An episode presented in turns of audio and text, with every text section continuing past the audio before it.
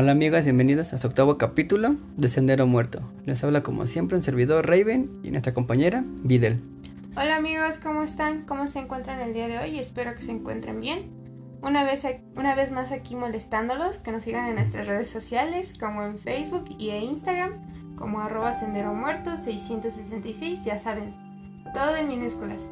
Ahí nos pueden dejar dudas, quejas, sugerencias si tienen alguna historia paranormal o han escrito alguna historia y quieren darle voz, aquí es el sitio para que nosotros este, les demos esa oportunidad a su historia. Sin nada más que decir, pues los dejo con Raven. Bueno, muchas gracias. El día de hoy vamos a hablar de un tema que posiblemente todos hayan escuchado hablar algo de esto, pero no tenemos mucho la, la información. Porque pues cuántas veces no hemos escuchado la palabra esquizofrenia e imaginamos cosas terribles sin siquiera tener el conocimiento de la magnitud de esta enfermedad.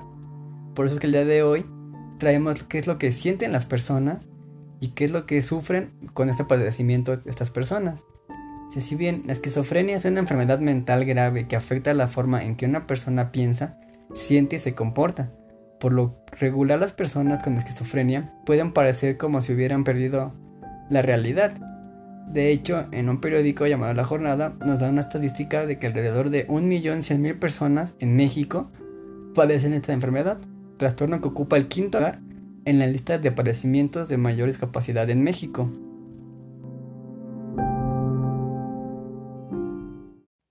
Por eso es que el día de hoy vamos a hablar de algunos casos que han sido conocidos teniendo gran relevancia aquí en, en México como algunas experiencias personales vamos a hablar de una niña de 11 años, de la cual no se tiene el nombre por ser menor de, de edad. Esto ocurrió el 20 de agosto del 2015 en la ciudad Madero. Ella tenía tres hermanos. Ella decía que, bueno, esta niña agredió a tres, a los tres hermanos, de los cuales dos este, fallecieron, ambos por asfixia. Fue un bebé de nueve meses, un niño de tres años, y la niña de nueve años, que era la que le seguía a ella, pues tuvo este crisis nerviosa debido a, a lo que había este visto. De hecho, cuando ella la estaban este, tratando, no quería que su hermana se acercara a ellos porque según quería, decía ella que las quería este, matar. Al preguntar y hablar con la niña de los 11 años, ella decía que los hacía ya que en su cabeza escuchaba voces que ella decía que era el diablo, lo cual decía que se lo, se lo ordenaba, ¿no? Al final esta niña también intentó este, tuvo un intento de, suicidio después de lo que había ocurrido.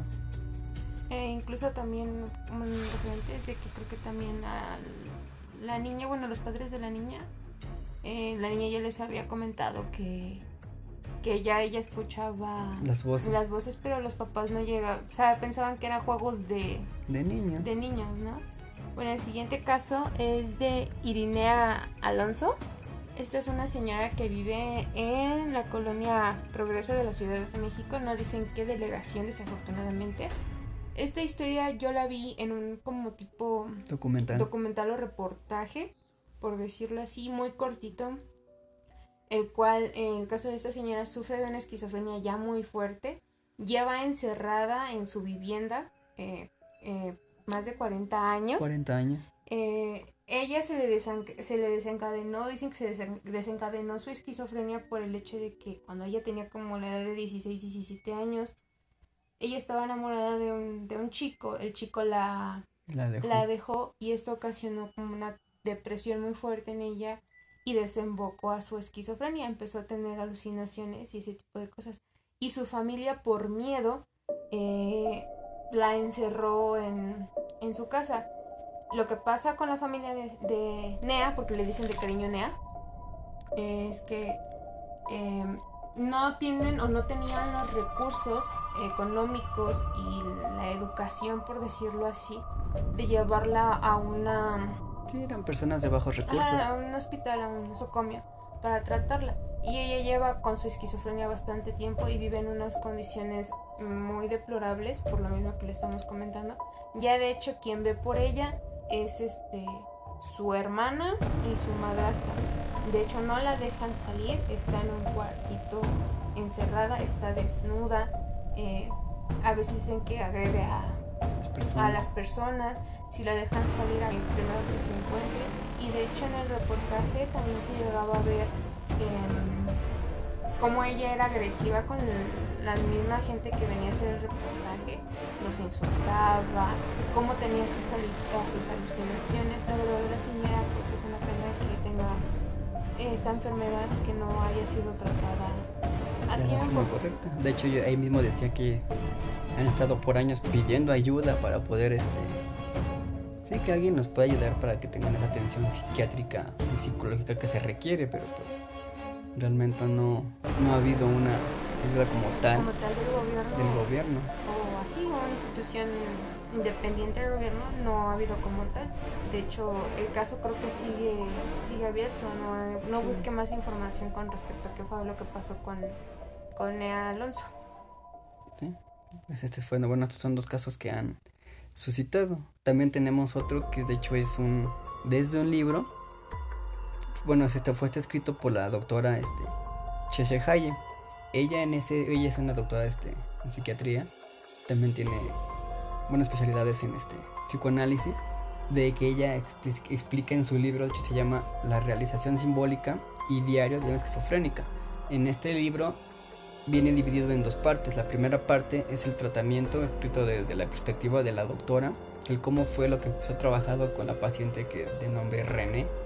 Obviamente el nombre no es el real de la persona, fue el nombre que ella le puso al bueno, así que dentro le cambió el nombre dentro del libro para proteger su, su identidad. Entonces ella, en la primera parte explica todo el proceso que ella trabajó con ella.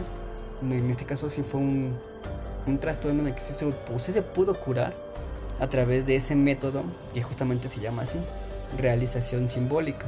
La segunda parte del libro nos habla de ese fue un diario que la paciente René empezó a escribir durante su, su tratamiento prácticamente te explica lo mismo que hizo con, la doctora, pero desde la perspectiva de la, de la paciente. Te viene eh, qué es lo que ella veía o que hacía su, la doctora y qué es lo que ella sentía al momento de hacerlo y fue como fue eso mismo haciendo que ella pudiera este, evolucionar hacia un avance pues positivo. De hecho dentro del libro también vienen este por si quieren buscarlo, conseguirlo. Es de, bueno, se llama así, la realización simbólica y de esquizofrénica. Es de, bueno, la editorial es Fondo de Cultura Económica. De hecho, se les recomiendo que lo lean, está muy interesante y está bastante digerible para, pues sí, para el público en, general. en general. Vienen dentro de las ilustraciones, vienen dibujos que la misma René hacía durante el tratamiento. Y ahí se ven los dibujos de una persona esquizofrénica diagnosticada, el cómo lo hacía. Y ella lo llama así realización simbólica, ya que, bueno, tuvo problemas allá desde la infancia. Entonces, a través de la simbología, ella lo que hizo fue recrear su, sus etapas desde la infancia hasta la edad adulta. Ella se quedó estancada en esa etapa de, de todavía de la lactancia, ya que no tuvo como tal ese destete apropiado que la mayoría de las personas solemos este, tener. tener. En este caso, ella no. Entonces, la doctora lo que hizo fue desde, ahora sí que con simbolismos, fue manejar todo eso, la llevó a través de todas las etapas hasta que ya la convirtió, entre comillas, en una adulta. Fue cuando ella por fin pudo salir de esta esquizofrenia. De hecho, ella, por ejemplo, fingía que la amamantaba, pero en lugar de darle leche, tomaba la misma postura que es para un bebé amamantarlo, pero en vez de darle leche, le daba manzanas.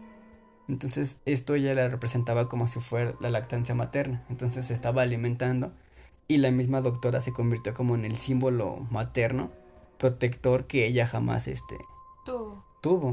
Y en la segunda parte, en el, su diario, explica que ella no sabía por qué la doctora hacía esto, no entendía el por qué la abrazaba y por qué le daba de comer manzanas, pero que cuando lo hacía ella se sentía confiada, se sentía segura, se sentía este... Se sentía en un ambiente seguro. Exacto, se sentía protegida. Entonces se explica cómo, cómo lo fue haciendo y del otro lado qué es lo que ella iba hacia, este, sintiendo durante la... Sí, durante el, tratamiento. Y al final ella ya también está René, ya también da conferencias a través de su... de experiencias que ella tuvo del cómo es este... realmente ser una persona que vive dentro de la de la esquizofrenia. ¿Cómo es vivir con la esquizofrenia prácticamente? Exacto. Eh, bueno, de mi lado, pues no es como tal una experiencia mía. Es, es prestada, o más bien me la contó mi papá. Eh, un saludo si es que me escucha.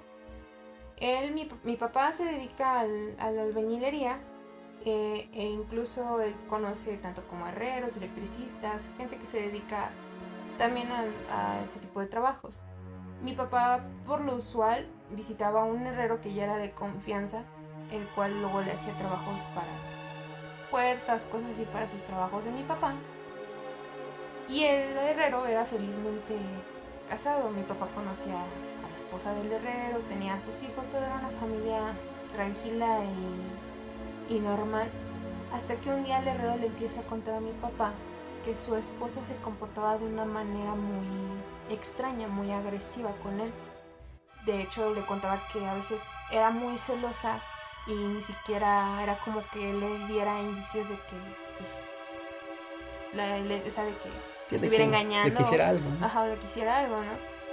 Él nada más se dedicaba a su trabajo y, y de hecho vivía en la misma accesoria donde hacía el, la- Trabajo. el trabajo y la señora vivía ahí. Es como de, No hay lugar. no hay lugar donde yo te pueda engañar. Pero ella aseguraba que, Que lo que engañaba. lo engañaba, que cerraba las cortinas del, del local y que se metía con, con señoras. Y el señor, el señor juraba y perjuraba que esto no era así cierto. O sea, le pedía consejo a mi, a mi Papá. papá, no sé, no sé qué hacer con mi esposa o no sé, ¿no? Y mi papá pues, le decía, ah, tranquilo, don, eh, pues hable con ella, trate de sentarse con ella, comuníquese con ella, ¿no? El señor se veía desesperado, pero llegó en un punto en el que ya los celos se empezaron a convertir en agresiones, agresiones físicas y agresiones verbales, porque decían, no, es que tú eres un tal por cual, lo golpeaba, e incluso ella ya alucinaba el hecho de que, pues, ella decía que lo veía con chupetones, que la ve- la- lo veía con mujeres, Veía cosas que no. entonces llegó en un punto en el que sus alucinaciones, ya él, el tan solo el hecho de ver a su esposo, eh, le generaba odio, repudio y, y muchísimas cosas. Entonces, para esto, él, este, eh, pues ella le pidió el divorcio, ¿no? Y eh, pues él se lo, se lo terminó dando. Después la señora terminó yendo al psicólogo precisamente por lo del divorcio y le, le diagnosticaron este esquizofrenia. De hecho, también creo que una de sus hijas eh, muchas veces trató como de decirle, mamá, cálmate mi papá, en ningún momento Hizo nada. hizo algo o, o te ha lastimado. Dice que no lo puede ver ni en pintura, que creo que ta- también trató de como de matarlo, eh, pero pues No pudo. no pudo. Entonces su esquizofrenia fue algo que se, se detonó solo porque ni siquiera fue como que fuera un indicio de, de algo. Porque hay, como lo que vimos con el caso de Nea, que fue una ruptura amorosa y eso desenc- la emoción desencadenó su esquizofrenia. No, se fue, se hizo solo. Entonces, eso fue un caso. En lo personal también tengo una historia. No es tan extensa, pero sí he tenido casos con personas de tener acercamiento con personas con esquizofrenia. Porque, para los que no lo sepan, yo estudié enfermería. Yo tengo la carrera técnica en enfermería y muchas veces te mandan a hacer prácticas pues para que aprendas. Entre ellas, pues llegué a tener pacientes con esquizofrenia y un grado de esquizofrenia alto. Desafortunadamente en el país, al menos yo en mi carrera, no conocí alguna institución pública de gobierno que se hiciera cargo como tal de las personas que tienen enfermedades este, psicológicas fuertes. Mm, De hecho, cuando yo estaba como estudiante, cuando se, se acercaba algún paciente con esquizofrenia, las mismas enfermeras eh, te lo decían porque ya conocían a sus pacientes. Te decían, ¿sabes qué, hija? Ten cuidado con este paciente, no lo mires a los ojos directamente porque es una persona muy agresiva. Lo puedes hacer que se enoje, que nos agreda, que te haga algo y aquí es peligroso porque tenemos agujas, tenemos material quirúrgico Sí. y puede desencadenar algún Accidente grave. accidente grave, ¿no? Entonces, a mí en vez de que las enfermeras me, me generaran una confianza al acercarme con ciertos pacientes, me generaban miedo. Más cuando los tenía uno que vacunar, era un problema muy grave porque pues ya eran hombres o mujeres adultas y eh, por lo mismo de su enfermedad se llegan a descuidar físicamente y todo, pero se llegan a ver pues robustos, sientes que te van a soltar un golpe y pasa, ¿no? Entonces, en vez, en vez de que genere una confianza con el paciente, te genera esa desconfianza y ese miedo de que si te encuentras algún día con una persona con esquizofrenia, mm, te van a agredir o te van a hacer algo. Igual de la misma forma una maestra nos había contado que antes sí se les mandaba, bueno, al menos a nivel técnico, jamás nos mandaron a alguna institución, eh, como se los repito, mm, psiquiátrica, eh, como para hacer prácticas, pero a ella estudiante. Dice que una señora que estaba con esquizofrenia se alucinó que el diablo la perseguía. Al salir corriendo, esta señora se atravesó una varilla en la pierna. En la pierna. Entonces, son casitos así como muy especiales en cuanto a la... con el trato. Ajá, con la esquizofrenia y el trato hacia las personas. ¿no? Realmente eh, la esquizofrenia aquí en México, no sé en algún otro país de Latinoamérica, pero aquí es un tabú muy grande en el sentido de que lo llegan a confundir. que se les metió el diablo, con una, posesión. una posesión demoníaca y que tienen que hacerle un exorcismo. Ajá, entonces yo considero que yo cuando veo casos de exorcismos, a mí por ende yo dedujo o digo que es esquizofrenia o algún desorden psicológico porque se me hace algo muy irracional eso de los exorcismos, la verdad. Y he visto casos donde la gente se muere por haberles hecho un, exorcismo y resulta que la persona tenía algún desorden. Eh, psicológico, ¿no? Sí, pues de hecho es, es una enfermedad grave que pues afortunadamente en el país en que vivimos, aquí en México, ¿no? escuchan en otros países, pues no sé, posiblemente, bueno, escuchan en Argentina, pues ahí la verdad, en cuestión de psicoanálisis son una eminencia como, como país en ese sentido, o sea, Argentina en psicoanálisis es mis respetos en ese sentido. Pero aquí en México, tristemente, las enfermedades mentales no forman parte de, como tal, del sistema de, de salud o no se les da la misma importancia que, por ejemplo, en Estados Unidos.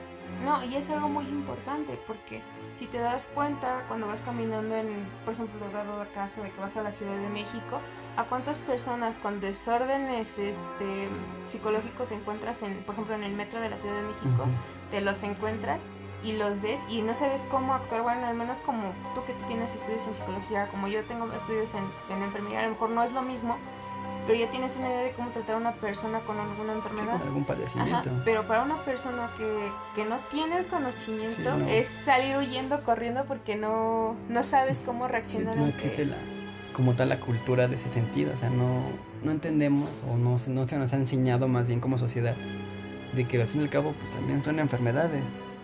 Y la persona pues está enferma y no tiene la culpa de lo que está pasando. Y, es fácil decir, ah, mira ese loquito, ah, mira, no le hagas caso, e está loco. burlarnos, ¿no? el, burlarnos de ellos, pues creo que no es nada ético. Exacto. y si una persona tuviese cáncer, es como de, oye, con eso no se juega, ¿no? Es lo mismo, al fin y al cabo es, es una enfermedad. O sea, las personas, ciertas enfermedades que saben, lo, las, al saber las consecuencias, como por ejemplo de una persona con cáncer, no digo que no exista porque existe para eso el humor negro, pero muy difícilmente se van a reír de algo tan grave que les puede llegar a pasar. O peor aún, si conocen a algún pariente que les ha pasado, no lo toman como a juego ni como algo a burla porque saben que son problemas serios. Sin embargo, este tipo de trastornos, como no se tiene esa cultura y no se entiende de que también es un problema y una enfermedad grave, lo tiran, como dije, de a loquitos, de ay, mira lo que divertido, vamos a grabarle y a ver qué dicen, ¿no? O sea, a maltratarlo. Pero, Y a maltratarlo en el peor de los casos, sin saber que realmente pues, es una enfermedad igual muy grave y de hecho es una enfermedad discapacitante.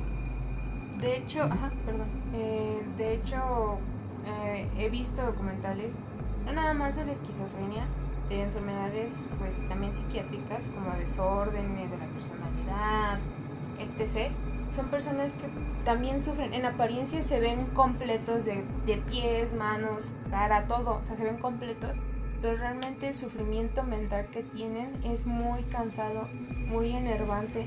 no, en apariencia parece que no lo sufren, pero realmente lo que ellos viven es algo muy agotador. Sí, porque por ejemplo una persona con discapacidad este, en las piernas motrices está atado a, a una silla de ruedas. Claro. Pero una persona con un trastorno, como en este caso la esquizofrenia, está atado en su cabeza. Está Sí, encerrado en ese mundo. Y no, ella no sabe. Y de ahí ya no puede salir tan fácil. No, y ella no sabe si lo que está viendo es realmente la realidad o, o realmente es parte de su No es alucinación, ¿no? Sí, o sea, realmente la esquizofrenia, para decir en un término simple, es una desfragmentación de la realidad.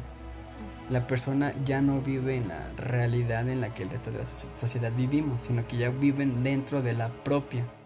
Y ya de ahí se empieza a generar este, este conflicto porque ya no encaja con las normas sociales que están este, establecidas, porque la persona ya no tiene la capacidad de, de relacionarse en ese entorno. ok.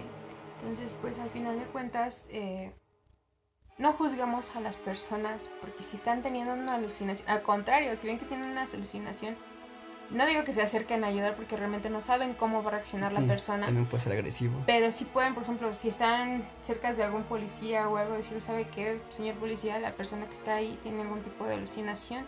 Llame a las autoridades correspondientes O que haga algo. o que haga algo, porque al final de cuentas, como se los vuelvo a repetir, no sabemos cómo va a reaccionar, si puede ser una persona Sí. agresiva. Puede causar daño a alguien o a sí mismo. Entonces, es una, una forma de cómo ayudar a la persona.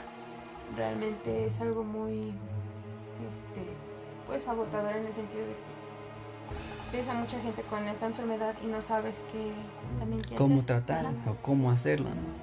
De hecho, dentro de la carrera, bueno, para los que no sepan, soy, tengo, soy este, psicólogo. También te, este, nos enseñaban lo que eran los primeros auxilios psicológicos, que es más que nada cómo tratar en algún caso de algún evento de shock así como que importante. Por ejemplo, cuando fue lo del temblor de México, era de qué hacer para calmar a las personas en ese momento. Eso es algo que, pues sí, dentro de la carrera lo ves, pero por ejemplo, una persona externa es como de, ¿qué hago, no? O sea, o sea yo lo quiero ayudar, pero, Pero me- no sé qué hacer. no sé qué hacer o cómo hacerlo. ¿Qué tal si yo lo quiero ayudar? Porque, pues sí, de buena fe y al final al cabo me termina agrediendo porque en su, ahora sí que en su desfragmentación piensa que la quiero agredir o que le quiero hacer algo y me termina atacando a mí. O al revés, se termina haciendo algo a sí mismo. Entonces es, es muy complicado. Es un arma de doble, Sí. de doble filo. Sí, es como a los médicos que, aunque sepas primeros auxilios, si tú te quieres meter a ayudar a alguien y la persona, por algo que fuera más allá de tus capacidades, se llega a fallecer, por el hecho de haber metido las manos, sí. sí. ya te involucraste Sí, como es- posible causa del, del fallecimiento. Entonces también ahí es como de muy complicado ayudar a personas así en este tipo de situaciones Sí. porque es como de te arriesgas tanto físicamente, arriesgas a la persona y también legalmente te puedes meter en un en, problema. Y de hecho varios este estudios se han realizado en varias clínicas que han desarrollado este simuladores para que las personas puedan entender un poco el cómo es que las personas este con esquizofrenia viven. Y de hecho les vamos a mostrar un audio de un simulador de lo que una persona con esquizofrenia escucha. Así que bueno a continuación le vamos a poner este audio. Está en inglés porque fue es un simulador creado en, en Estados Unidos pero es para que se den un poco la idea de cómo es que una persona con esquizofrenia vive el día a día.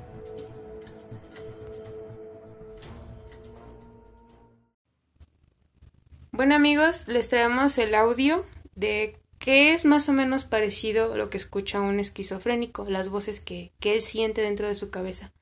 Aquí a continuación.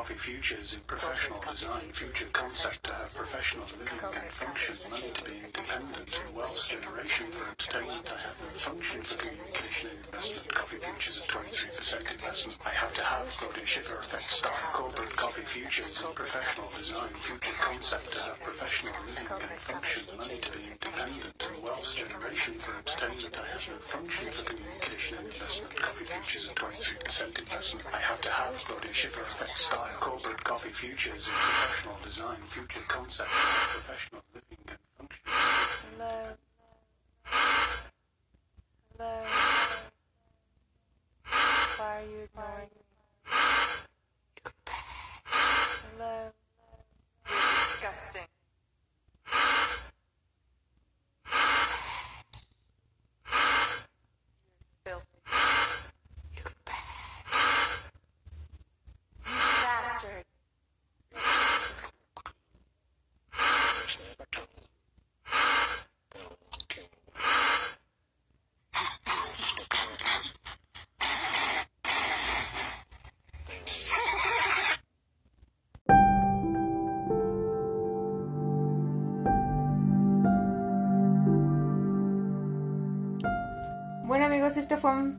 fragmento de lo que es una simulación con respecto a qué es lo que escucha un esquizofrénico. Por lo regular ellos tienen, aparte de estas voces, tienen visiones o alucinaciones. Pero para eso este Raven nos va a aclarar un poquito más a fondo qué es lo que ven los esquizofrénicos, qué es lo que sienten ¿Qué es lo que realmente es? y lo que realmente es la esquizofrenia. La esquizofrenia como tal es un trastorno mental en el cual las personas interpretan la realidad de forma anormal, que afecta el funcionamiento diario y puede ser incapacitante, como lo mencionaba hace un momento. Estas personas desfragmentan ya su, su realidad, entendiendo que la realidad pues, es la que vivimos dentro de un entorno este, cultural. De hecho, el manual del diagnóstico de trastorno mental, el DSM, que es el 5, nos menciona justamente de, del periodo de que tiene que cumplir con dos o más este, síntomas por un periodo prolongado de un mes. Tiene que cumplir con dos o tres, este, uno o dos, perdón, este, rasgos para poder diagnosticarse durante un mes.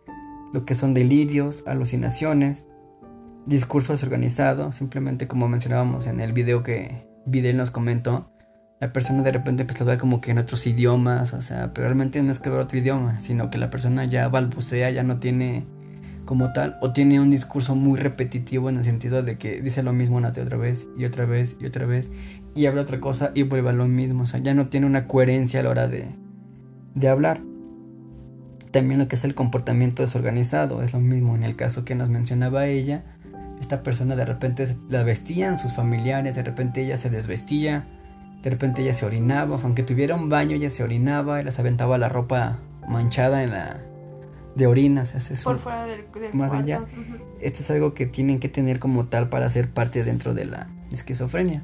Y como una enfermedad tal, al igual que una enfermedad médica biológica, tienen este como subdivisiones en sentido de cuando es, por ejemplo, que sea, no sé, algún cáncer de primer grado, segundo grado que va Acá por procesos y por grados que de va avanzando de si está en fase inicial o ya terminal. Aquí se divide lo que es en la personalidad esquizoide o personalidad esquizotípica. Se divide así porque también entra en los trastornos de, de la personalidad. La personalidad esquizoide es como la forma más básica o la más, este, entre comillas, simple de la esquizofrenia. Que de hecho esta personalidad también se encuentra dentro de otros trastornos de la personalidad como lo que es la bipolaridad o la depresión. Pero eso ya es tema aparte. Dentro de la esquizofrenia, una personalidad esquizoide tiene un desapego a relaciones sociales. O sea, no le interesa generar una- o socializar con otras este, personas. Personas. También tiene poca expresión emocional. Son personas expresivas muy vagamente. O, son las o pueden presentar más bien que tienen la misma expresión ante cualquier emoción. Si están enojados, si están contentos, si están tristes, si están, están alegres, lo que sea. la expresión es la misma. O sea, como por ejemplo, no sé, en dado caso, tú llegas a tener esquizofrenia y yo te dijera, ¿sabes qué? Eh, Es que se me murió mi mamá. Y yo estuviera en una situación, pues, para mí que es algo triste, para una persona que es con esquizofrenia, La realmente... va- personalidad esquizoide.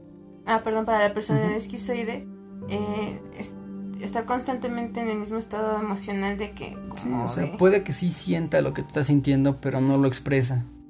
O es la misma expresión que puede tener cuando está contento o cuando está enojado. O sea, No, tiene cambios como tal en, en la expresión. Esta personalidad esquizoide se presenta en las primeras etapas de la edad adulta. ¿Por qué se presenta siempre en la edad adulta? Aquí en el caso mencionamos de una niña de 11 años. Por lo general las enfermedades de personalidad se presentan en personas de 18 años en adelante. ¿Por qué?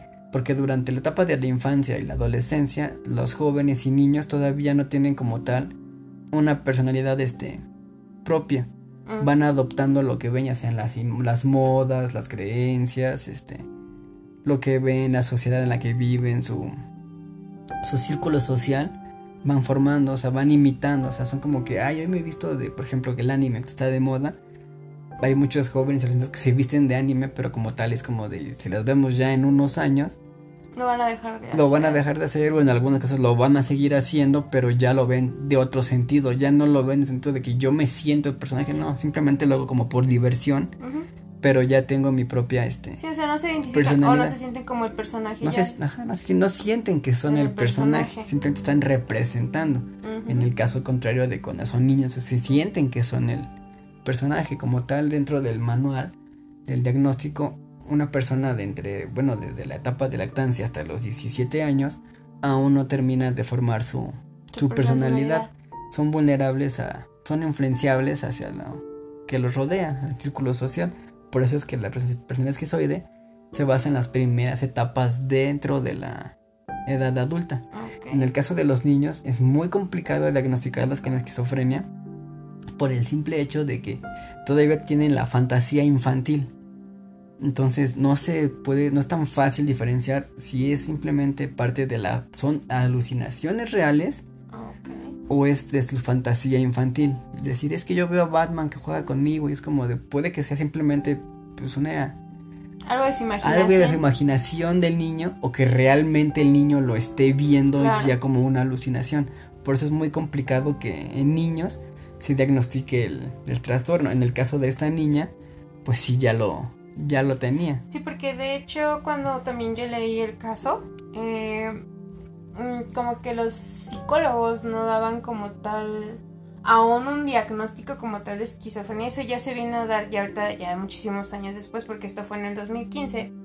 Y ya después con los años sí le diagnosticaron esquizofrenia, pero en su momento eh, a esta niña como que los psicólogos no querían dar todavía como esa parte de por hecho de que ya tenía esquizofrenia. No, es que o sea, en un niño es complicado porque no sabe si es parte de su imaginación Ah.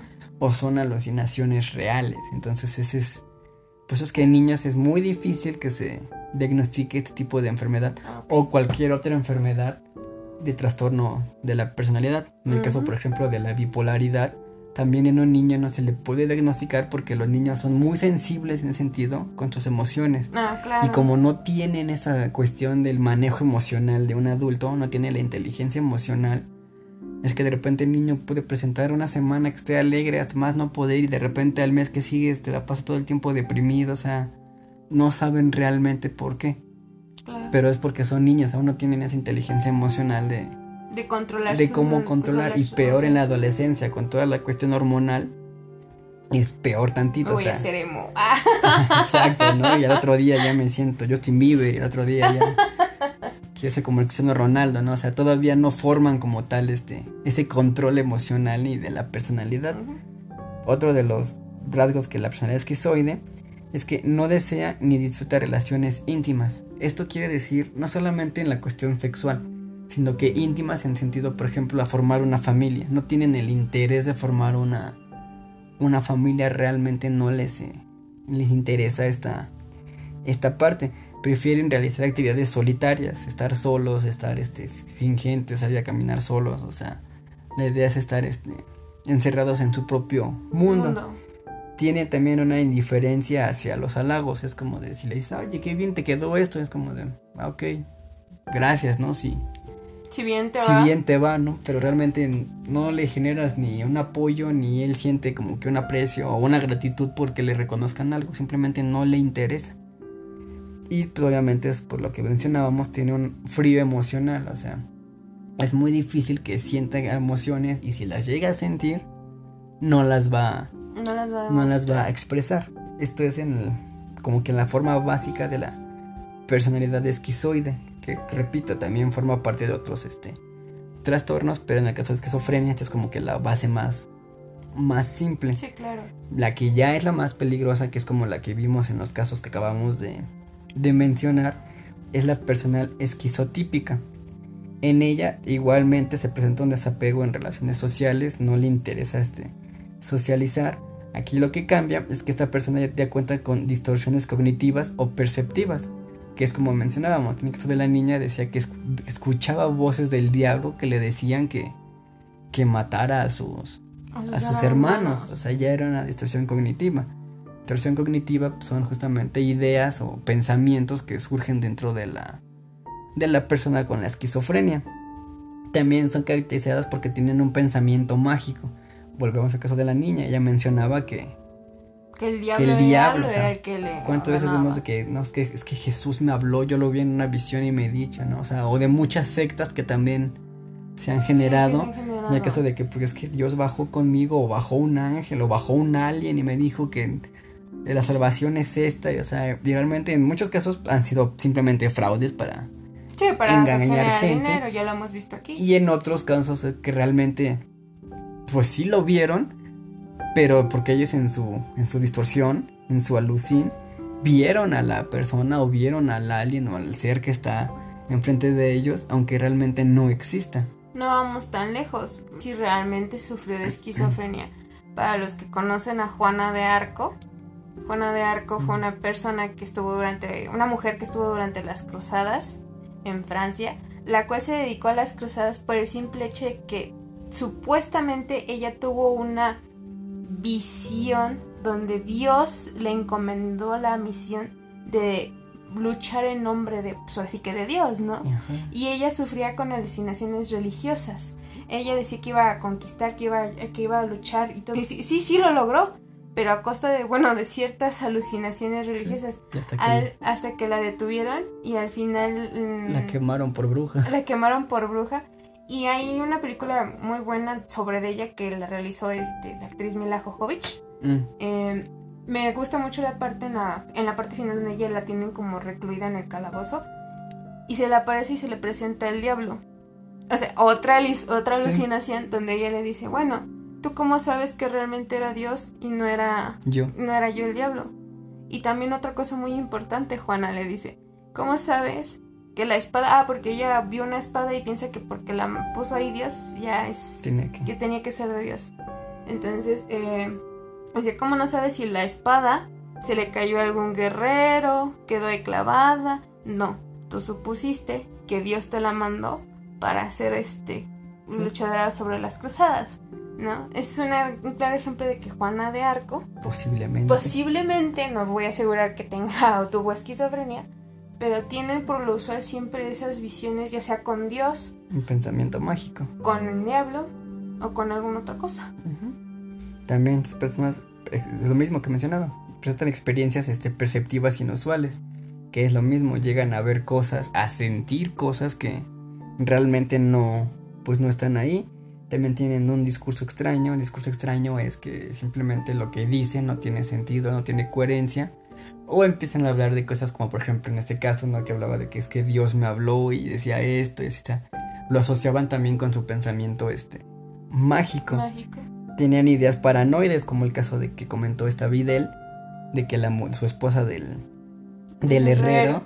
decía que, o sea, no, es que yo sé que estoy abajo, pero yo sé que metes mujeres, sé que tienes esto, sé que me estás engañando cuando realmente es como de fácilmente ella podía haber bajado con él y estar todo el tiempo ahí y ver que no pasaba nada, pero ella ya en su cabeza ya tuvo esa idea paranoide que en la cual ya empezó a generar este su propia historia dentro de su cabeza que realmente pues no no era lo que estaba pasando en el mundo exterior y además sufren de lo que es ansiedad social.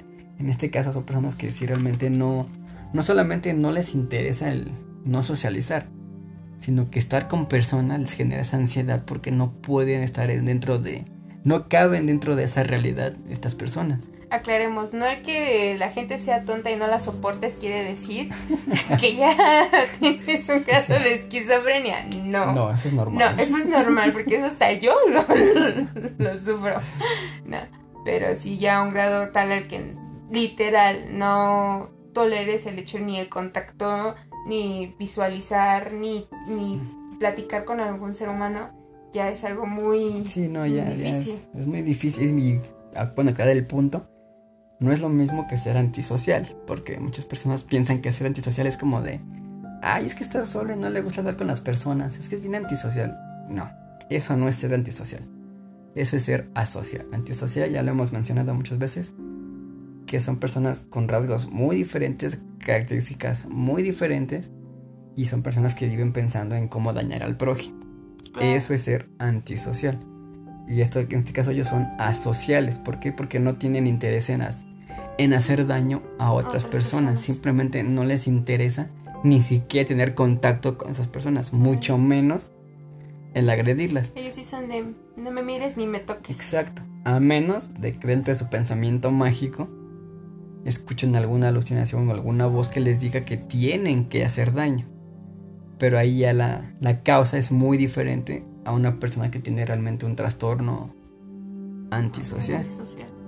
Sí, es que van, son cositas que van de la mano y que aparte pues también muchas veces como el público en general no tienen un concepto o no tienen la facilidad de investigar realmente algunos conceptos y yo creo que pues aquí ya se los estamos Desglosando un poco. desglosando un poco, ¿no? De cierta forma, pues comentarles, ¿no? Es un, es un tema muy curioso. Ha habido mucha gente famosa que ha desarrollado esquizofrenia. Mm, Un día métanse a internet, averigüen, vean documentales sobre la esquizofrenia. Hay gente que junto con su esquizofrenia dibujan sus alucinaciones. Hay gente que ha hecho cuadros, pinturas muy sorprendentes, muy alucinantes, independientemente. eh, son muy bellas algunas, algunos causan Miedo. miedo, ansiedad. eh, pero véanlos, busquen pinturas hechas por personas este, con esquizofrenia y van, a una- encontrar. Es una buena vista a la que vean qué es lo que la persona ve o cómo es que las personas dentro de su interior representan el mundo exterior. Exacto. Así como lo que ven en sus dibujos es como ellos sienten o ven alrededor de ellos. Entonces, es entender un poco sobre eso. Sobre su, Sobre su mundo. Ajá. Sí, porque realmente ellos, eh, pues como expresarlo como tal, nunca nosotros vamos a saber qué es lo que siente, qué es lo que ve, qué es lo que oye, porque es todo junto. No lo vamos a saber nunca y esperemos que nadie lo sepa, Sí, ¿no? ¿no? Nadie lo experimente, pero realmente ellos son un enigma ante la sociedad porque realmente no sabemos cómo es ellos, cómo ellos ven su realidad. Y lo más importante, pues no sabemos cómo, cómo tratarlos, ¿no? Sí, ¿no? Y de hecho no hay como tal una cura. O sea, los, todos los tratamientos son para controlarlas y hacer principalmente a las personas más este, funcionales. Que sí ha habido casos de éxito en los que ya no, no ha habido recaídas, pero no puede llegar a decir como tal de que está completamente curado, porque en algún momento puede haber algún factor desencadenante que vuelva a generar en alguna recaída. Lo que yo he llegado a ver en algunos casos es de que les llegan a detectar la esquizofrenia a temprana edad o, a tratan. tiempo, lo tratan y esa persona sigue teniendo la esquizofrenia así como tú lo dices, Pero y pe- controlada. pero controlada y llevan una vida entre comillas pues normal Sí, simplemente ser, otra vez los vuelven a ser funcionales a la sociedad. a la sociedad y he visto casos donde son tardíos, donde no llevan un, un control como tal y es cuando son, son llegan a ser personas peligrosas, peligrosas para la sociedad y peligrosas para, Para sí, sí mismos, ¿no? Entonces es algo muy, Muy complicado. muy complicado. De hecho, lo que todavía no se sabe bien el por qué es qué lo causa. O sea, son varios factores que lo pueden llegar a A desencadenar, desencadenar. pero no hay como tal un factor que digas, la causa es esto. Como tal, aún no, no se encuentra. Lo curioso es de que si es una enfermedad que se puede heredar. O sea, personas es, una, que es una enfermedad congénita. personas que tienen algún pariente ajá, pueden llegar a padecerla también. Entonces, pues es que esta enfermedad es tan, tan complicada porque aunque todavía no se encuentra como tal la causa biológica, se puede traspasar a través de, de ahora sí que de la herencia. Y es que es lo más curioso y es algo que tú ya me habías comentado con anterioridad, es de que la psicología no es una carrera ya de años como por ejemplo la medicina Mm. o alguna otra carrera, no, que apenas es una carrera o una, o una rama Sí, de la en medicina comparación con nueva. otras todavía es muy nuevo. Sí, o sea, ya tiene más de que les gusta como 100, más de 100 años, pero si comparamos con la medicina que está desde los filósofos, desde la antigua Grecia, o sea, otras carreras iguales son mucho muy antiguas, esta es una que va más nueva, pero que sigue generando este avances. Y es que antes no había tanto como esa mm, cultura o investigar. Sí investigaban el por qué, pero siempre iban de una forma errónea en cuanto a los psiquiatras y los psicólogos. No vamos tan lejos, las lobotomías era solución Sí. para todo. Sí, Entonces, O, el- o el clásico mito que de Hollywood le encanta explotarlo, ¿no? El- la teoría del 10% del cerebro humano, ¿no? De que el ser humano solamente utiliza el 10% de la capacidad cerebral. No, no usamos el 10% de la capacidad cerebral. Esa teoría fue, fue este, propuesta en una época por, no recuerdo el nombre, nada más sé que era un, un, un neurólogo llamado Pierre, que él decía que en ese entonces la teoría era que, que el cerebro funcionaba por secciones. Sí, tenemos los lóbulos frontales, temporal, parietal, diferentes partes dentro del cerebro que influyen en ciertas actividades motrices. Pero se pensaba que era como, sí, como un mapa mundi, ¿no? Así como, de, ah, en esta parte se guardan los recuerdos de la infancia. Aquí, justamente en este punto preciso, es la capacidad de hablar. Aquí, justamente, la capacidad de decir esto. Aquí es de retener esto. O sea, era muy, muy, este, seccionado el cerebro, así como de, en este punto es para esto y nada más. En este punto es para esto y nada más. Entonces era que en ese entonces, por eso él propuso que, como lo que tenían descubierto hasta ese momento, faltaba mucho espacio del cerebro que no sabían para qué funcionaba. Entonces él proponía que solamente usábamos el 10% de la capacidad cerebral porque todavía no descubrían el resto del cerebro para qué servía. Bueno, déjame decirte que sí hay personas que sí usan el 10% de su cerebro, ¿eh? No, Lo, no se salvan. lo tiene nuevo, ¿no? Y llegan a la presidencia así. Ya saben que yo siempre le meto un poquito de humor a todo. Ajá. Entonces, de ahí surgió la teoría del 10% de la capacidad del cerebro humano. Pero realmente esa teoría ya hace mucho se, se desmintió. Y se desmintió gracias, no recuerdo el nombre de la persona.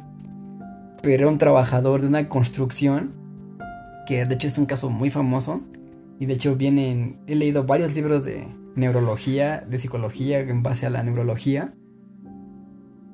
Y en todos mencionan el mismo caso. Porque ese caso fue el que abrió el parteaguas para que dijeran, espérense, el cerebro no funciona así, es un conjunto que funciona como un todo.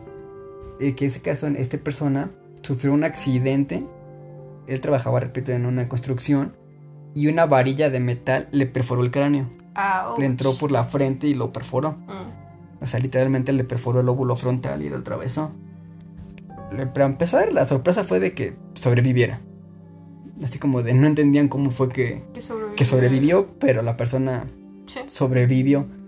Lograron extirparle el- la varilla, le, le operaron el cerebro, o sea, lo dejaron pues, lo mejor que se pudo para el entonces. Entonces, ellos pensaban que la persona iba a quedar este, en un estado vegetal por lo menos este, Sí, por el en algunos accidente. años, porque pues, realmente le perforó el lóbulo frontal, que para los que no tengan como tal conocimiento, es lo que se le conoce como el origen del pensamiento. Entonces pensaban que esta persona no iba a poder ya este, a tener pensamientos, que la memoria iba a estar dañada. Y de repente cuando él despertó, para empezar fue su primer asombro, que despertara. Y ya que despertó, se dieron cuenta de que varias este, actividades, él sí ya, la- él no podía tener ya ciertos movi- movimientos de manos, o sea, perdió varias este, Funciones. varias funciones, tanto motrices como cognitivas. Y pensaban que así iba a quedar este, Así, así, para porque esas partes ya estaban este, Mal. dañadas, porque era la parte del seccionismo.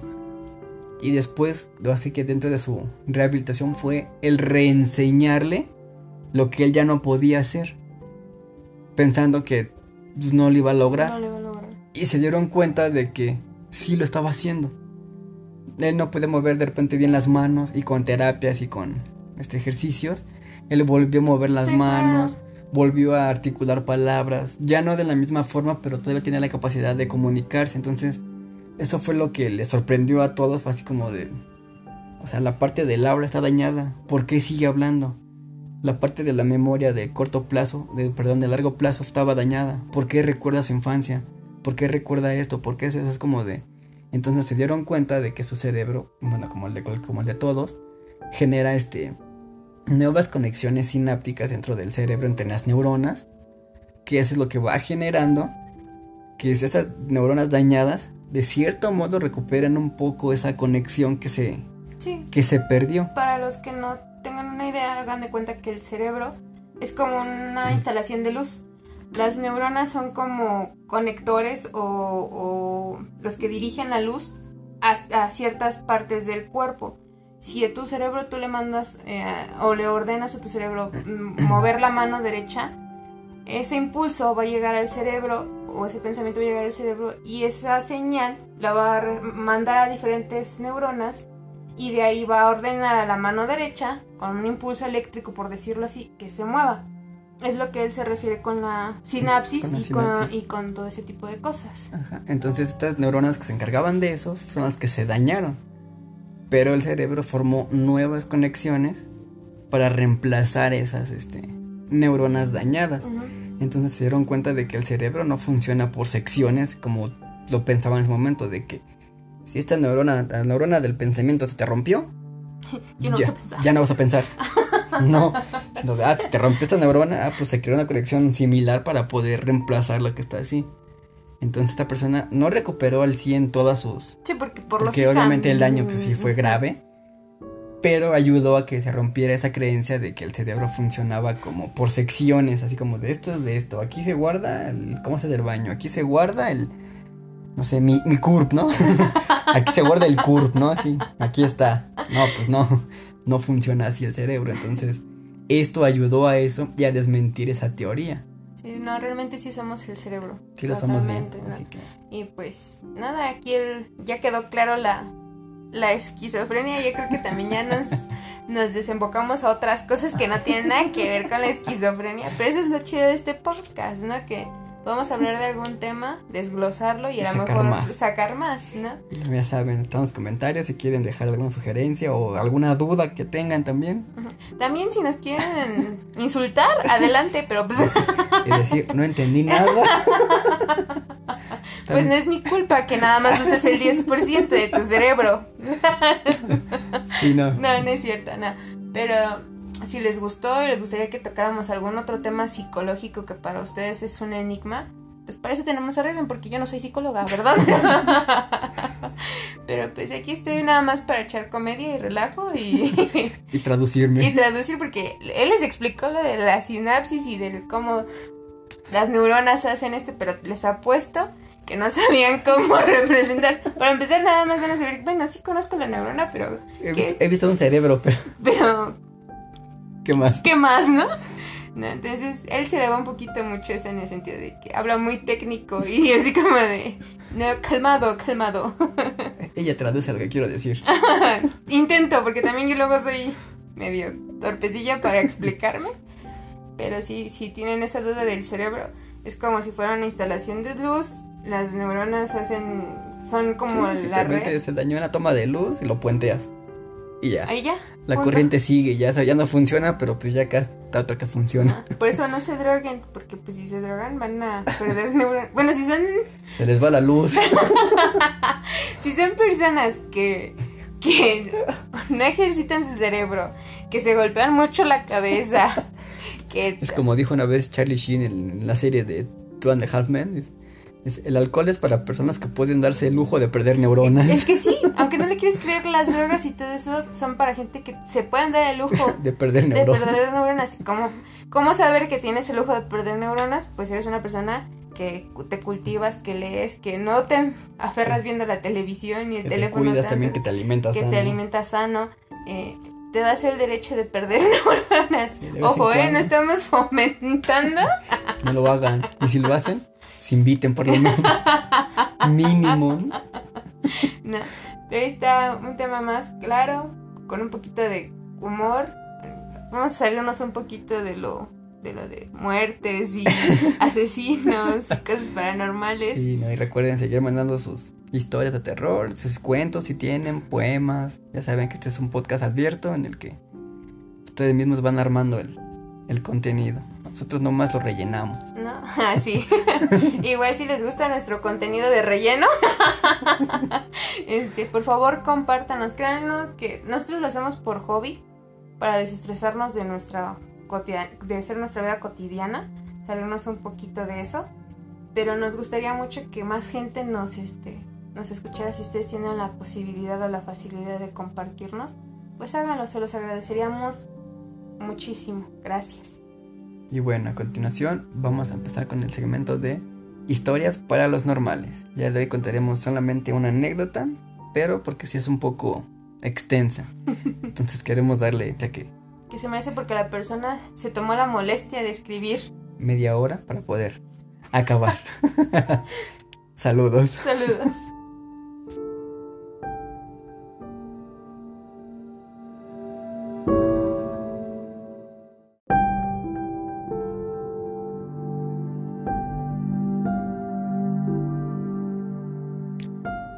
Esta es la historia de nuestro queridísimo amigo Raimundo.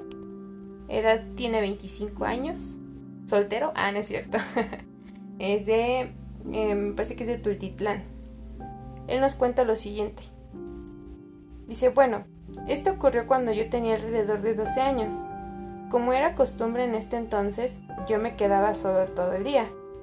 Recuerdo que era aproximadamente las 9 de la noche y ya estaba oscuro, y en mi hogar hay un patio más, más un pasillo por la lateral de la casa, que llevaba la parte de atrás de, esta misma. El pasillo es largo y oscuro, porque en ese momento no había ningún foco que lo iluminara.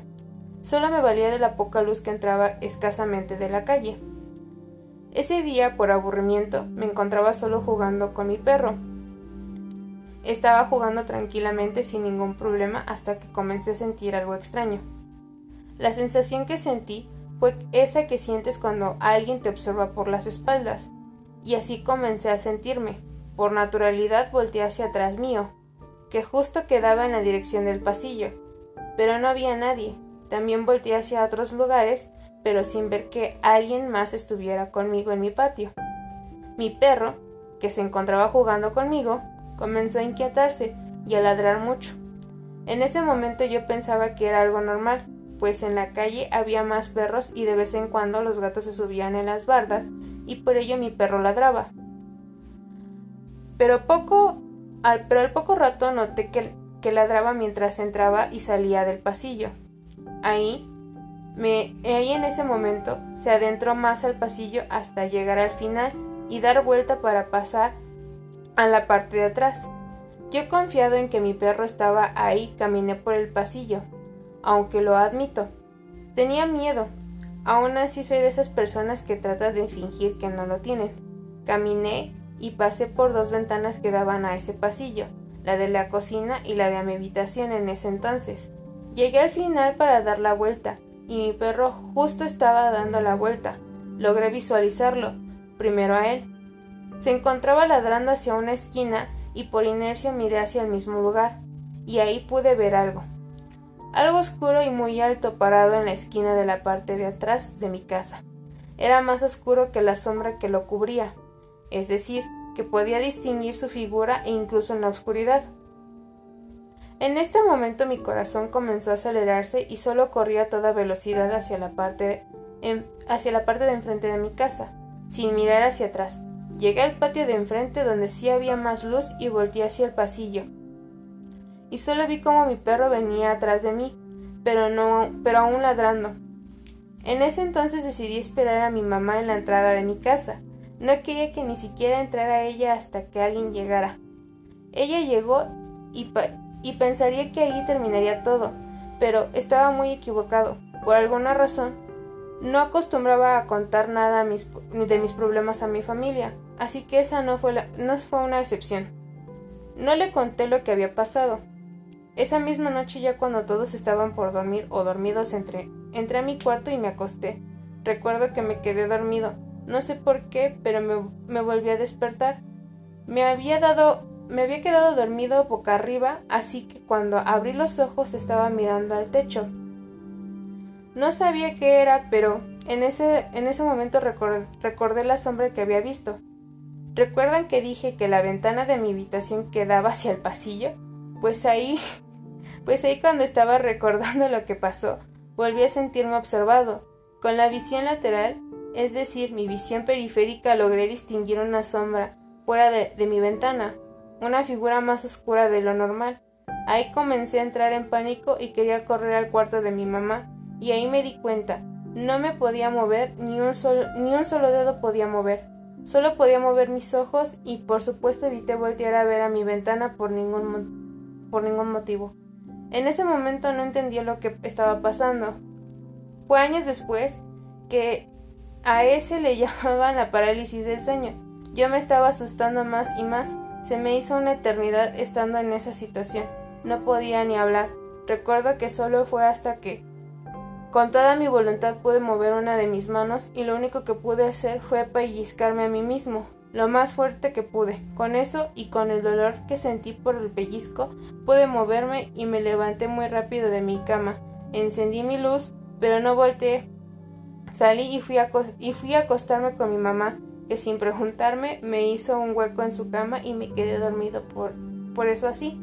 Estaba aterrado, pero como dije antes, soy de esas que fingen que están bien cuando lo están, cuando están, cuando no lo están, así que no se dio cuenta. Me quedé dormido y por fin esa terrible noche terminó.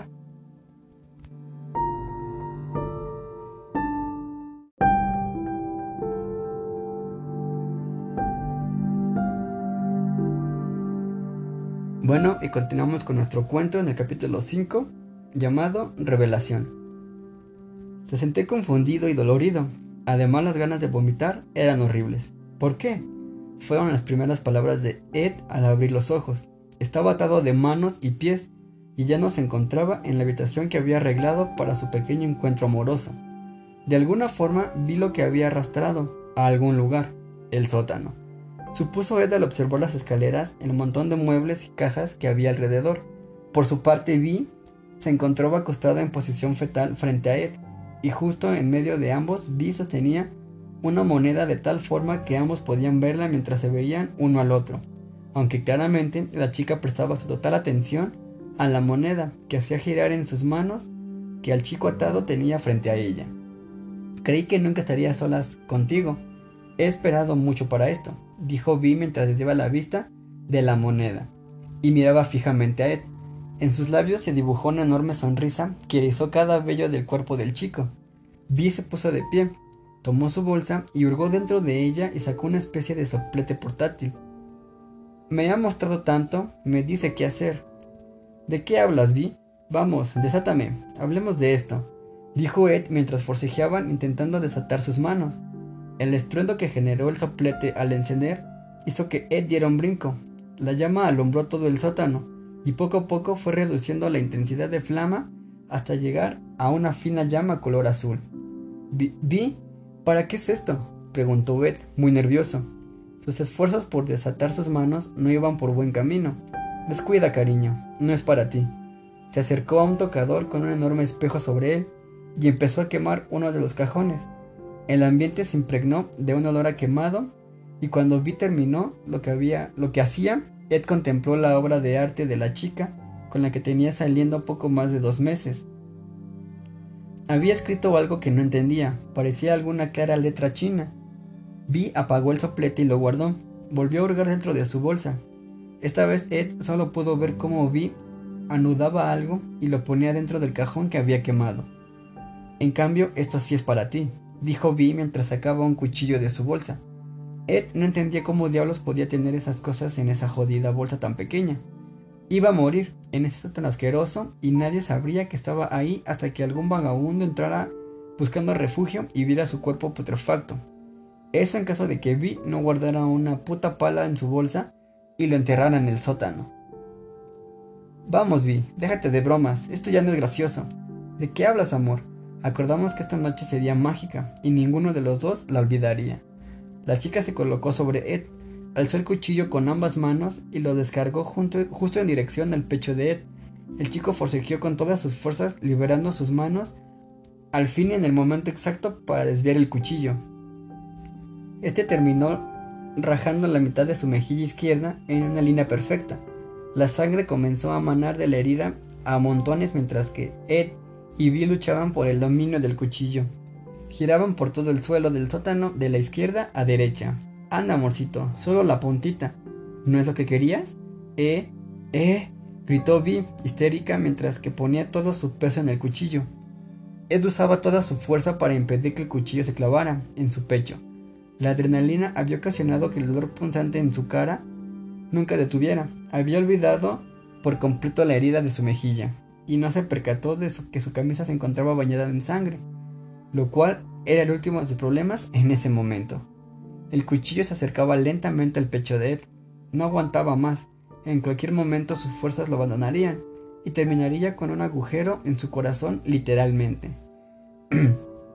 Ed apretó sus manos e intentó hacer girar el cuchillo en dirección al abdomen de Vi. Esta, al ver lo que estaba pasando, lanzó una mordida a la oreja de Ed, pero el chico ignoró el dolor y dio su último aliento de esfuerzo por sobrevivir. Un segundo después, todo se encontraba en calma. Vi tenía los ojos abiertos de par a par mientras se ponía de pie. No se suponía que las cosas fueran así. Su ropa había quedado sucia y rasgada por el enfrentamiento. Su cabello le cubría el rostro y de su abdomen brotaba una mancha de sangre que aumentaba el tamaño alrededor del cuchillo incrustado en su cuerpo.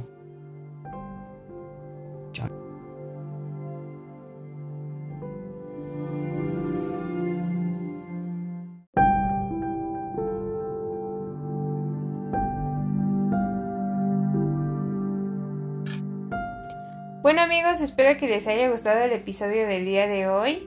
Em, pues nada, yo creo que quedó muy claro el- la idea y el concepto de lo que es la esquizofrenia.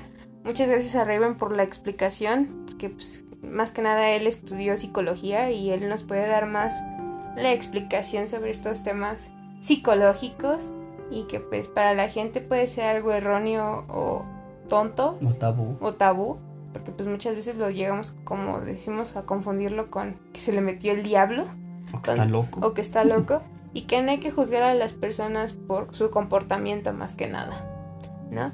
Espero que les haya gustado.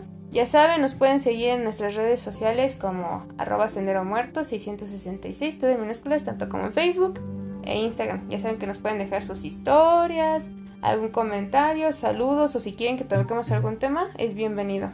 Pues yo me despido, ya saben, como siempre, Videl y nuestro Sí, compañero Raven, también recordándoles que nos pueden escuchar en Spotify, Anchor, Podcast Go, Castbox y Podcast Addict. En esas plataformas también nos pueden este, encontrar. escuchando, se me pasó, lo siento. pues nada más que decir, nos despedimos. Chao.